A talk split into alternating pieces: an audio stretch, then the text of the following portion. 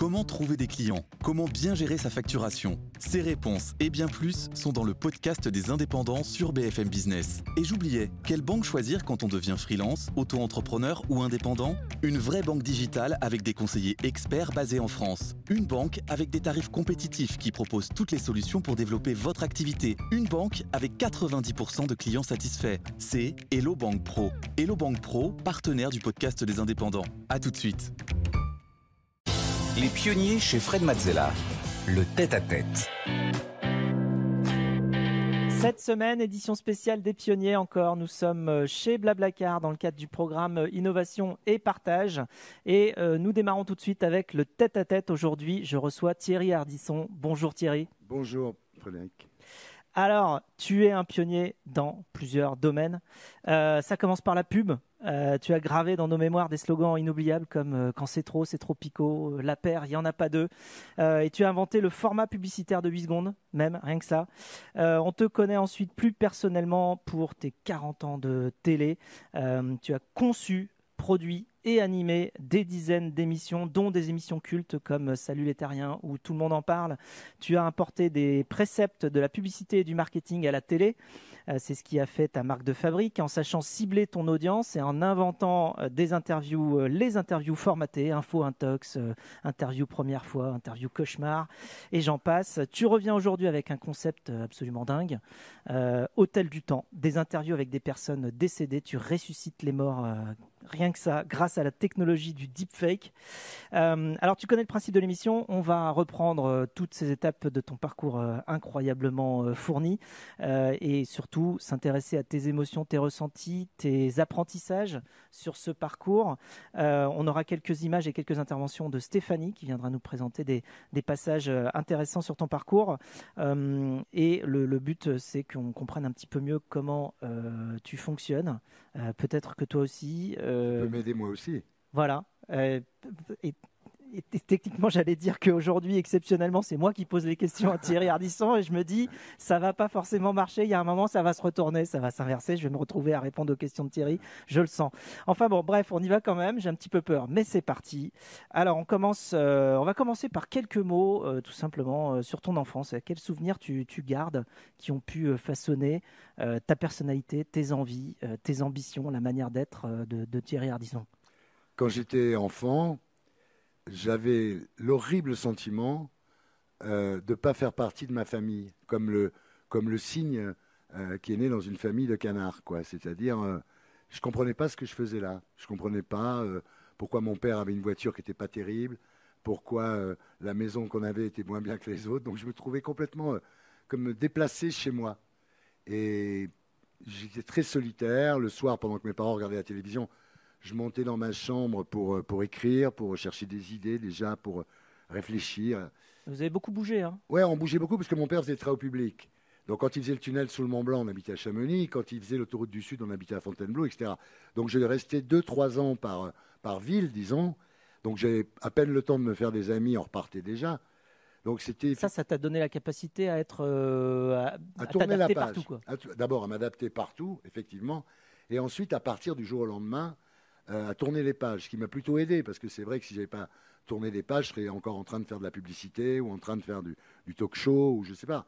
Donc ça m'a vraiment, non, ça a été une formation difficile euh, par l'absurde, mais ça m'a beaucoup aidé parce que déjà, là, j'ai retrouvé un bouquin que j'avais écrit quand j'avais 12 ans. Euh, donc déjà, c'était des cahiers collés les uns sur les autres, hein, c'était pas un, un, vrai livre, mais c'était déjà l'intention de créer des choses et puis de devenir célèbre, puisque dans le, dans le, dans la préface de ce livre, je m'interviewais moi-même. C'était Thierry interviewé Ardisson. Ce que j'ai fait après à la télé, quand j'ai créé l'auto-interview. Enfin, quand on a 12 ans déjà, imaginer de s'auto-interviewer, c'était déjà les prémices de ce qui est arrivé après. Bien des questions que tu te posais Que tu te posais, ah bah, c'est le cas de le dire Pourquoi? Non, mais c'était pas Bernard Pivot. Hein. C'était pourquoi avez-vous écrit ce livre De quoi ça parle Etc. Enfin, c'était promotionnel. Hein. Mais c'était déjà un signe. Et alors, tu commences euh, à la fin des années 60 dans l'agence de pub euh, BBDO à Paris. Euh, et alors, comment tu te retrouves dans la pub bah, Je me retrouve dans la pub parce que j'avais fait un concours par correspondance pour les chaussettes STEM. Et j'avais trouvé STEM un peu, beaucoup, passionnément à la folie. C'est pas mal. J'avais envoyé mon truc Et je n'étais pas le premier du concours, mais il m'avait répondu en me disant c'est pas mal. Voilà. Et je m'étais dit, dans le fond, pourquoi pas faire de la pub? Ça a l'air sympa. Donc je suis monté à Paris. Euh, je suis allé chez Publicis parce que Publicis, c'était vraiment l'agence de pub par excellence. Mais ils ne m'ont pas, pas pris parce que je n'avais pas fait mon service militaire. Euh, donc j'ai descendu les Champs-Élysées et puis je vois écrit BBDO, agence de pub. Je suis monté au sixième étage et à l'époque c'était extraordinaire. Quoi. La fille me dit Vous voulez quoi Je dis Cherche du boulot. Bien, asseyez-vous. Au bout d'un moment, il y a un mec qui arrive, il dit cherche du boulot. Le mec m'a engagé. Et au début, je faisais de la promotion des ventes. Donc j'ouvrais des supermarchés, des prises uniques. Et puis après, quand rapidement, je suis allé faire de la création. Voilà. Après, je suis devenu concepteur, rédacteur, et j'ai fait ça pendant 15 ans. En parallèle, tu écris des bouquins. Oui, j'ai écrit Cinémoi oui. en 72 et La Bilbe. Oui, j'ai écrit deux premiers bouquins qui ont été publiés très facilement, et je dirais trop facilement, parce que l'éditeur, à l'époque c'était aux éditions du Seuil, l'éditeur m'adorait, il trouvait que tout ce que je faisais était bien, sauf qu'il aurait, dû me faire retravailler, parce que les pitchs des bouquins sont bien, mais la, traduction littéraire, disons, est un peu chaotique. Et donc, euh, il a fallu attendre le troisième, qui est Rive Droite, pour que je fasse un livre, disons, euh, construit. Euh. C'est vrai que pour écrire un bouquin, enfin, on en parlait l'autre jour, on avait Marc Lévy qui était là sur le, sur le plateau, et il nous disait que bon, 20% c'est l'écriture et 80% c'est la relecture. Ouais. et le peaufinage et refaire les, les, textes jusqu'à ce qu'ils soient. C'est un peu dommage parce que si le premier éditeur m'avait dit écoute, ok, t'inquiète pas, on va te publier, euh, mais travail un petit peu encore, euh, je l'aurais fait évidemment. Et la Bible, le concept de cinéma, c'était un garçon qui est allé au cinéma trop jeune et qui ne sait plus de quel côté de l'écran il est, un peu comme la Rose du Caire, mais en moins bien quand même. Et puis après, la Bible, c'était il y a une nuit où le monde entier fait le même rêve. Voilà, donc c'était mon époque un peu Philippe Cadic, un peu science-fiction. Et après, Rive Droite, c'est l'histoire d'un héroïnomane, d'un junkie, qui arrête de prendre de la drogue et qui tue d'autres junkies, qui devient, euh, il devient ultra rigoureux. quoi. Finalement, c'est la pub qui l'emporte. Oui, mais la pub l'emporte parce que dans la pub, il y a de l'argent. Et ayant manqué d'argent dans mon enfance, et ayant, comme je l'ai dit, des ambitions quand même de, euh, de voyage, de style de vie. Tu dis que ça allait plus vite avec la pub, euh, avec des slogans. Quand tu crées un bon slogan. Ah ben, quand, tu crées, quand tu trouves la paire, il n'y en a pas deux. tu es un génie pendant trois mois au moins. Après, il faut en retrouver un autre.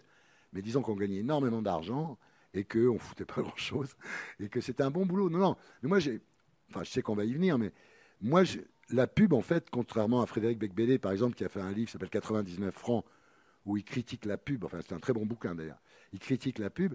Moi, la pub, c'était ma grande école, c'était mon université. C'est-à-dire que, en fait, tout ce que j'ai appris dans la pub, bah, c'est ce que je n'avais pas appris à l'école, parce que je me suis arrêté très tôt. J'aurais été au deuxième année d'anglais, quoi.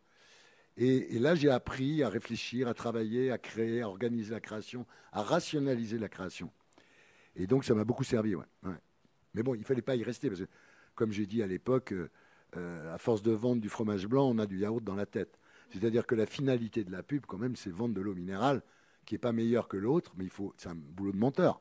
Il faut expliquer qu'elle est meilleure. C'est très intéressant, parce qu'après, quand tu t'attaques à des émissions de télé, la finalité est beaucoup plus noble, évidemment quand même le sens de la formule. Alors en 78, tu fondes ta propre agence avec Eric euh, Bousquet et euh, Henri Bachet.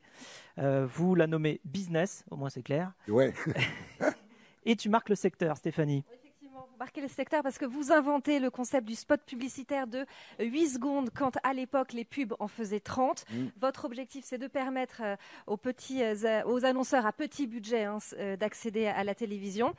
Et vous êtes aussi celui qui a créé plusieurs slogans publicitaires qui ont marqué et qui marquent encore les esprits, comme Ovomal Team, c'est de la dynamite, Vas-y Vaza, la paire, il n'y en a pas deux évidemment, ou encore Quand c'est trop, c'est tropico. Et vous avez raconté dans une interview à, Playboy le rituel qui vous aidait justement à être créatif, c'était un bain, un pétard, un concept. Oui, oui, parce qu'en fait, euh, euh, je ne vais pas faire prosélyte de la drogue évidemment, mais quand on sait l'utiliser, ça peut être utile. Je ne suis pas le premier à dire ça. Et donc c'est vrai que pour trouver des idées, il faut se mettre en position de radar. Il faut être capable de les capter, les idées. Donc quand je suis dans un bain avec un pétard, ben, je, suis, décontracté, j'ai l'esprit libre, je suis désinhibé. Donc la recette d'une pub qui cartonne, c'est quoi? Dans un slogan qui marche, c'est quoi? Bah, C'est un slogan qu'il faut qu'il soit mémorisable. Quoi. Je veux dire, c'est tout. Le, truc, c'est que le, slogan est pas là pour communiquer quelque chose de, de précis. Tu vois, vas-y, vas par exemple, c'est pas précis, mais sauf que les gens, ils se sont mis ça dans la tête. Il faut qu'il y ait des, il faut qu'il y ait des allitérations aussi. Mm. Il faut que. Comme chaussée aux moines aussi. Comme chaussée aux moines, oui. Il y a Amen, euh, aux moines. Voilà, ouais. Donc, euh, en fait, c'est le résultat de, de, journées de, brainstorming, pas obligatoirement en fumant des pétards d'ailleurs, mais de journées de brainstorming avec d'autres créatifs, en, en, cherchant. Quoi. Puis un jour, en prenant sa douche, en prenant un bain, on trouve. En fait, je ne sais plus qui a dit ça, mais c'est vrai, le génie, c'est de savoir s'obséder. Et pour trouver une idée, que ce soit une annonce de pub ou que ce soit une émission de télé ou n'importe quoi, moi, ma technique, c'est de, me, de me poser le problème à longueur de journée et de soirée. C'est-à-dire, je prends une douche, je me dis, partout où je suis, je prends le taxi. Et au bout d'un moment, on trouve. C'est-à-dire mais il faut savoir s'obséder, quoi. Alors, 40 ans de, télé à la suite de ça. Euh, en 80, tu fais ta première apparition à la télévision à la suite d'une interview euh, avec Yannick Noah. Tu nous racontes l'histoire? Bah, C'est-à-dire que je faisais une série, déjà, bon, j'en avais assez de la pub, j'avais fait un peu le tour du problème. Et je voulais faire de la presse, de la télé, etc. Donc j'ai fait dans Rock et Folk, journal de rock qui à l'époque était quand même beaucoup plus célèbre que maintenant, euh, le rock and roll aussi d'ailleurs. Et euh, je faisais une série qui s'appelait Descente de police, où j'interviewais les stars comme si, enfin j'étais avec un copain, comme si on était des flics quand je faisais l'interview, d'ailleurs c'était très calme, c'était un peu sur le même ton qu'aujourd'hui. Puis après, je le réécrivais sur le ton euh, tu vas parler connard et tout. Mais au départ, c'était cool. Oui, c'était romancé. Enfin, c'était après, c'était réécrit. C'était réécrit, c'était mis en scène. Quoi. Et on en a fait 22 quand même. On a fait. Alors, c'était incroyable parce que dans Rock et Folk, qui était un journal de rock pur et dur, je suis arrivé à mettre Dalida, euh, je suis arrivé à mettre des gens absolument improbables, Henri Salvador, des gens qui étaient improbables. Et donc un jour, on interview Yannick Noah, et il dit tout à fait normalement dans la conversation, mais sans être bourré, sans rien, en buvant du jus d'orange, il dit qu'il fume des pétards, ce qui non plus n'était pas... Bon.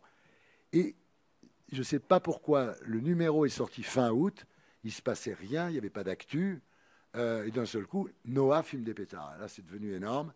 Et alors, ce qui était très fatigant, c'est que le, ministre de la... Je ne sais plus quel ministre c'était, M. Bonnet, il est allé dire que c'était faux, que Noah n'avait jamais dit ça. Et là, je suis allé à la télé et j'ai dit attendez, ce qu'il y a dans le journal, c'est une partie de ce qu'on a. Donc si vous continuez à, dire que c'est pas vrai, je sors le reste. J'avais rien, évidemment. Je sors le reste. Donc ils m'ont lâché.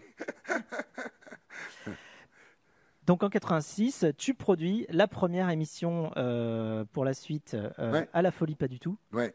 C'est-à-dire qu'en fait, ce qui s'est passé, pardon, c'est que j'ai fait des centres de police à la télé. Mais là, il fallait interviewer les gens directement sur un ton violent. Donc c'était assez compliqué à faire. Et puis euh, j'ai fait, on a fait des conneries. On a cassé deux côtes à un chanteur. J'ai coupé le doigt de Karen Cheryl avec un tesson. Oui, parce que là, il s'agissait de le mettre en image, alors qu'avant, c'était tranquille. Là, il fallait C'était juste par écrit que c'était retranscrit. Mais là, il fallait le faire pour de vrai. c'est compliqué, ouais. Et donc, ils ont arrêté l'émission. Et ils m'ont fait faire une émission qui n'était pas de moi, très sage, euh, qui s'appelait Scoop à la Une. Et l'année d'après, je devais présenter le dimanche après-midi. Et puis, je suis allé voir le patron de TF1 à l'époque, Hervé Bourges, et je lui ai dit, c'est la seule fois de ma vie où j'ai dit ça. J'ai dit, je ne vais pas y arriver. En général, je pose pas trop la question. j'ai dit, je ne vais pas y arriver, président. J'avais un trac, mais à l'époque, j'étais mais malade du trac. N'importe qui à ma place aurait abandonné. Euh, j'étais mais hyper traqueur. Devant, j'étais devant une caméra, je perdais tous mes moyens. Et donc, euh, je suis resté sur le, le, projet, mais en tant que producteur. J'ai produit et j'ai engagé Poivre d'Arvor, qui était dans une oubliette parce qu'il s'était viré par, euh, fait virer par François Mitterrand. Donc il était dans une petite émission le samedi matin.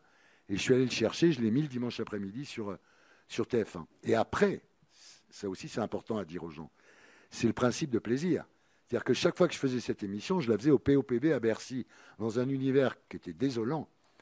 Et, puis après, j'allais boire des coups au bain-douche. Et un jour, je me dis, mais dans le fond, pourquoi tu ne fais pas directement l'émission au bain-douche Et j'ai fait bain de minuit, qui a été ma première émission, qui est sans doute euh, une de celles que je place haut dans le hit parade, dans mon hit parade.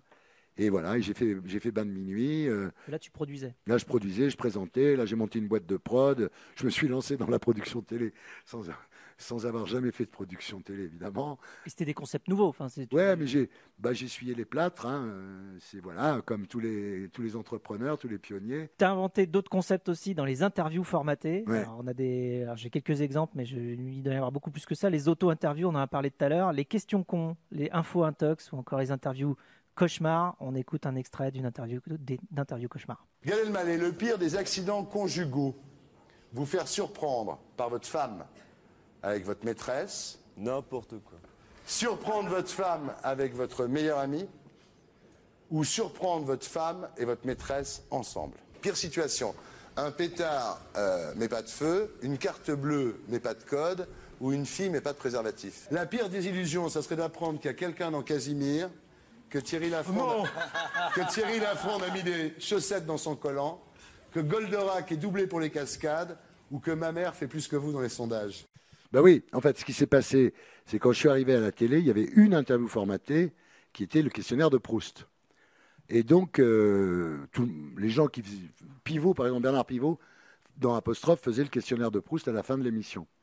Et moi, j'en ai inventé 70. Euh, quoi. Alors, elles ne sont pas toutes bien, mais j'en faisais une quinzaine. Et puis, au bout d'un moment, on s'est dit que plutôt que faire des interviews formatées à des invités, on allait écrire les interviews formatées en fonction de l'invité. Et là, c'est devenu encore plus méchant. en 98 commence pour toi une période de, de grand succès, Stéphanie. Oui. Euh, d'abord avec Tout le monde en parle.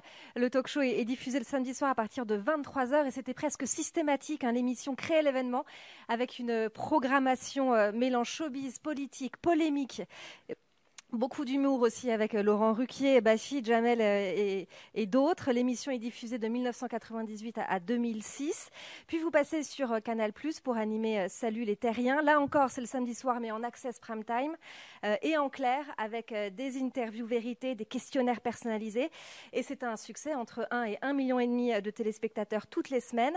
En 2016, l'émission bascule sur C8. Puis l'année suivante, elle est déclinée le dimanche. Et en 2019, vous vous annoncez la fin de votre collaboration avec la chaîne C8 ben, C'est plutôt Vincent Bolloré qui a annoncé la fin de, la collaboration. Comme je lui ai dit à l'époque, il, pensait que je coûtais trop cher. Et je lui ai dit, bah oui, tu payes la marque, euh, c'est sûr. Euh, quand je vais acheter un porte-carte chez Hermès, il y a pour 40 euros de cuir, et puis les 300 euros de différence, euh, c'est Hermès. Je dit, là, tu te payes Ardisson. Il n'a pas voulu payer. Je lui dit, à quoi ça sert d'être milliardaire si on ne peut pas se payer Ardisson? Et je suis parti, mais c'était très bien. En fait, euh, aujourd'hui, évidemment, je l'ai attaqué au tribunal, etc.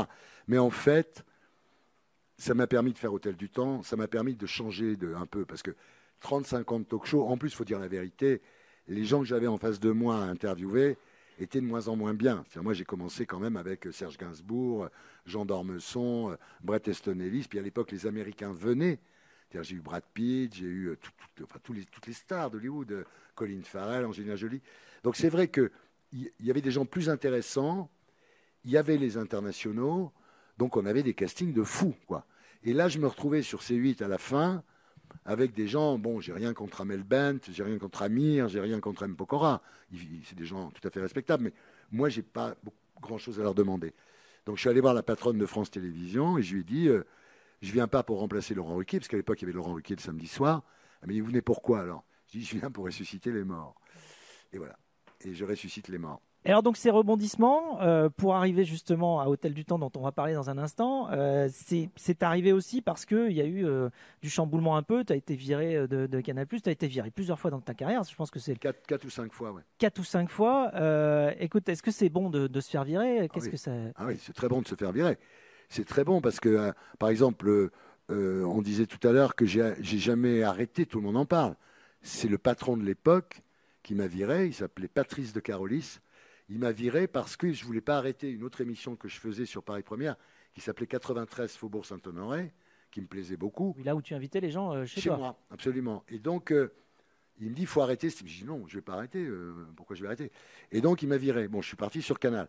Mais ce que je donnerais là aussi un conseil, c'est que quand on est viré, qu'on veut faire un comeback, il faut prendre soin de ne pas revenir au même endroit. Voilà, ça c'est un vrai. Moi, quand j'étais viré, je ne sais plus quelle émission c'était, double jeu, j'étais viré. Je suis revenu sur Paris Première avec une émission qui s'appelait Paris Dernière, où en caméra subjective, je me baladais la nuit dans Paris, qui était un truc, un ovni à la télé. D'ailleurs, ça l'est toujours, parce que plus personne ne l'a fait d'ailleurs. Ce que je veux dire là, c'est pareil, je me fais virer de Salut les je reviens avec Hôtel du Temps. C'est-à-dire, je pense qu'il faut jamais. L'erreur, ça aurait été, quand je me suis fait virer de Salut les Terriens, ça aurait été d'aller faire Salut terrien sur M6. Ils m'ont appelé, évidemment, les gens, ils savaient que j'étais viré, ils m'appelaient. Mais je n'ai pas cédé à, cette sirène-là. Et en 2022, tu reviens justement là où on ne t'attend pas. On en a parlé un petit peu, on a fait un teasing, mais tu reviens sur France 3 avec l'émission Hôtel du Temps. Euh, là encore, tu frappes fort sur l'originalité du concept. Euh, tu interviews des grandes personnalités qui ont un point commun elles sont mortes. Mais comme je trouvais plus d'intérêt aux vivants, je me suis dit, il y, a plus de stars qui m'intéressent mortes que vivants. Donc, effectivement, Jean Gabin, par exemple, j'ai pris beaucoup de plaisir. L'émission n'a pas encore été diffusée, mais j'ai pris beaucoup de plaisir à interviewer Jean Gabin. Euh, Coluche, n'en parlons pas, évidemment, parce que dès qu'il ouvre la bouche, c'est une, une, vanne, quoi. Et c'est vrai que c'est une façon. En plus, grand intérêt de cette émission, grâce à l'intelligence artificielle qui ressuscite les morts. Moi, je me suis rajeuni de 20 ans, ce qui n'est pas désagréable non plus. Donc c'était oui, je suis très content de faire ça. Ça me donne l'occasion de faire quelque chose que j'ai toujours rêvé de faire. Magnéto Serge. Ah, j'ai parfaitement conscience de la fonction que j'exerce, en particulier ce soir. Nous étions comme les passagers d'un avion, avec plusieurs classes, qui boivent du champagne en sachant que l'avion va s'écraser sur la montagne.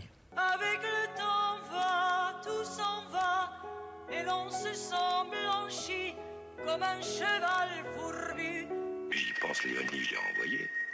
Attendez, je l'ai renvoyé il y a environ euh, deux ou trois mois, je peux vous le dire en consultant mes registres. Un jour, j'en ai chopé un. Je lui ai dit, dis donc, les ouvriers de chez Renault, vous venez pas les faire chier le dimanche. Eh ben moi, c'est pareil. Quand je me repose chez moi, il faut pas venir m'emmerder. Ben ouais, non, en fait, comment on fait? Parce que, évidemment, c'est-à-dire que le, le deepfake, avait une très mauvaise image. Donc c'était soit pour mettre Barack Obama dans une partouze, soit pour euh, faire chanter Hitler et Staline du Abba. Et moi, ce que j'ai fait, je n'ai pas inventé le deepfake, j'ai inventé la première utilisation positive, noble, du deepfake. Parce que les gens, jusque-là, ils s'en servaient vraiment pour, faire des conneries. Quoi.